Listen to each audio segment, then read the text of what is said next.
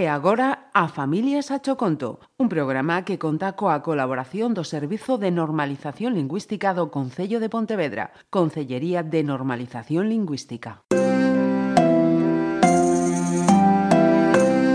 A Familia a Choconto,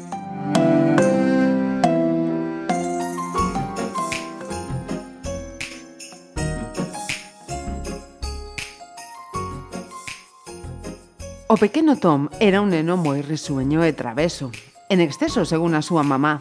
Tom consideraba que ninguén lle entendía no mundo salvo Yayuca, a súa boa da alma, e que Yayuca era unha boa moi especial. Dicía cada intre cousas moi inverosímis que a ninguén lle resultaban divertidas, excepto a Tom. Que tardes pasábanse Yayuca e Tom mirándose ata ver quen carcaxeaba primeiro. Noutras ocasións, como nas que Yayuca simulaba que non coñecía a Tom ou lle chamaba con outros nomes, adoitaban xogar a policías e ladróns e así divertíanse e pasaban as horas. Pero a mamá parecía non gustarlle ningún daqueles xogos. Rifaba continuamente a boa dicíndolle que volvese en sí, que non podía estar sempre pendente dela. Yayuca tiña un alma como a dun neno. Se encabezonaba ás veces coas cousas máis estranas, cores, obxectos, palabras, as cales gustaba de repetir ininterrompidamente.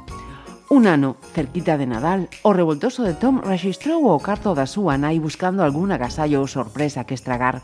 Non atopou agasallos, pero sí unhas caixas moi bonitas coas que xogar. E nin curto nin preguiceiro pintou dos daquelas caixas con grandes ollos e bocas e tras poñerse unha na cabeza entregoulle a outra a Yayuca. Soy un robot, soy un robot. Cantorría Yayuca observándolle corretear ao seu redor. E así transcorreu felizmente a tarde ata que a mamá de Tom, case enfurecida, arrebatou a caixa ao pequeno gritándolle se non se daba conta de como estaba a súa aboa ou se que pretendía acabar con ela. Aquelas palabras consternaron o pequeno, pero Tom, que posuía unha mente tremendamente inquieta, só puido permanecer facéndose preguntas apenas uns minutos e tras iso, púxose o chollo. Durante días permaneceu case encerrado no seu cuarto, con que e lapiceiros foron necesarios algúns materiais máis. Espumillón branco brillante que se só disimuladamente da árbore de Nadal ou algodón. Pero pronto Tom saiu do seu cuarto satisfeito e con ganas de rematar o seu propósito. Estaba decidido a que súa boa volvese á normalidade e tiña de prazo tan só uns días, ata a chegada dos Reis Magos, xusto o termo do Nadal. Tom escoitará na escola que a estrela de Belén guiou os pasos dos reis, Non lembraba moitos datos sobre aquela misteriosa estrela, pero se aqueles homes máxicos habían conseguido guiarse por ela, propúxose construir a súa. Tom tinguiu os algodoncillos con purpurinas de prata e pegou uno sobre unha enorme cartulina amarela.